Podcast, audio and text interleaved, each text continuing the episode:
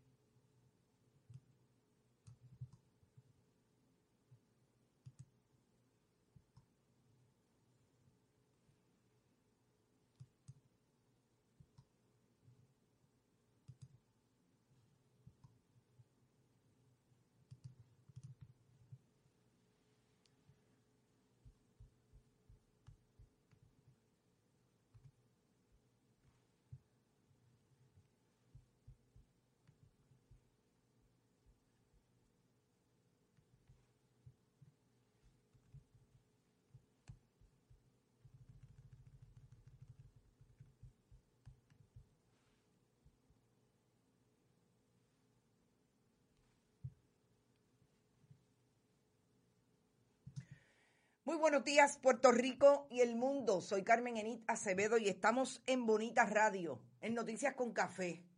Hoy ya tomé el café. Estoy tomando un poquito de jugo de guanábana, que me han dicho que es bueno para las tensiones y diferentes achaques de esos que le dan a una después de trabajar tanto.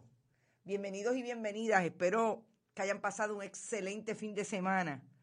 Porque el fin de semana, ustedes saben que fue un poquito difícil, porque el juez Anthony Cuevas nos dio una muy buena noticia el viernes en la noche y el sábado después que terminó la conferencia de prensa de las organizaciones de la mesa social que eh, solicitaron al país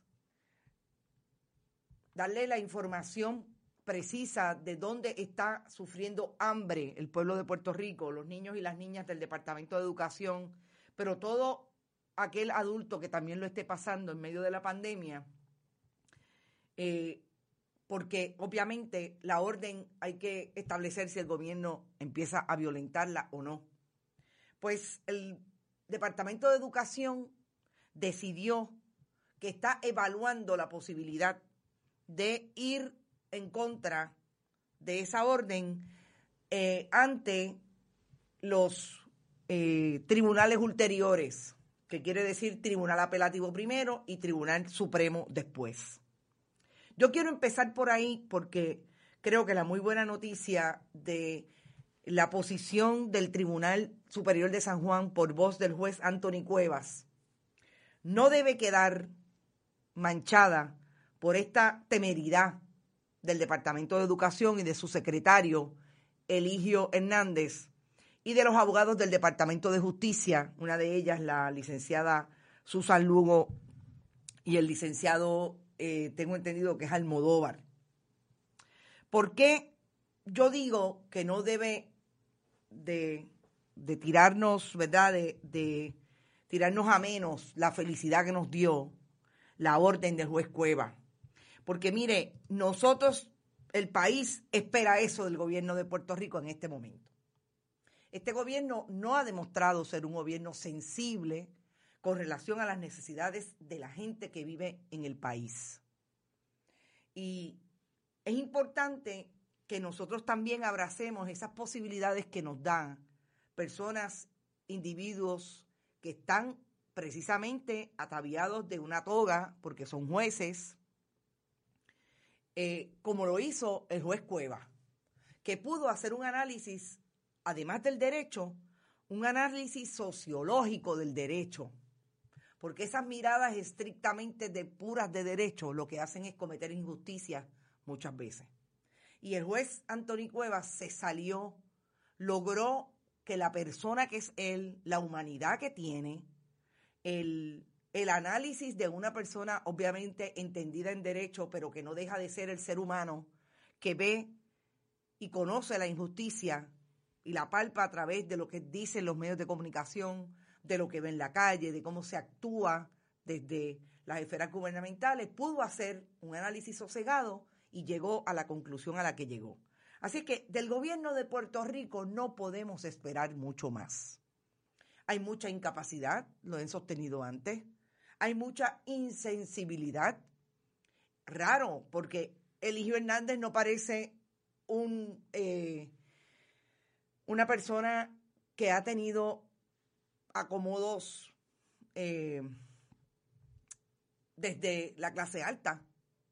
Lo ha dicho él, es un precisamente un producto de la escuela pública y viene de estrata social baja, pero aparentemente llegan al poder y asumen las lecturas de esos que una vez los oprimieron.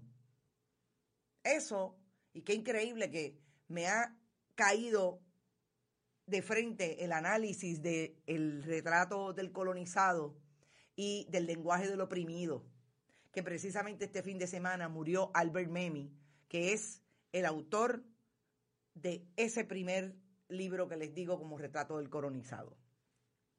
Así es que me cayó ahí. Pero el hijo Hernández decidió que están evaluando a nivel de la eh, asesoría legal que él tiene, del licenciado Almodóvar y la licenciada Susan Lugo, eh, ir o buscar alternativa. Mire, el lenguaje del comunicado de prensa, primero que tiene como cinco párrafos, que son yo he hecho, yo he hecho, yo he hecho, yo he hecho. Todo lo que supuestamente ha hecho el Departamento de Educación para entregar alimentos, que sabemos que de 800 escuelas hábiles para abrir un comedor escolar, José Eligio Hernández solamente abrió 109, 121 y después cerró 32. Así que en ese relato le faltó decir, yo pude haber abierto todas, pero no abrí todas, no me dio la gana. Pero el comunicado de prensa es un chihichija de cinco párrafos en principio y al final establece específicamente que están estudiando las posibilidades que tiene el departamento con relación a esa sentencia. Es que yo me imagino que cuando se sentaron y la leyeron, dijeron, anda para el cara, pero si este juez no te lo contó, ¿qué, ¿qué posibilidad?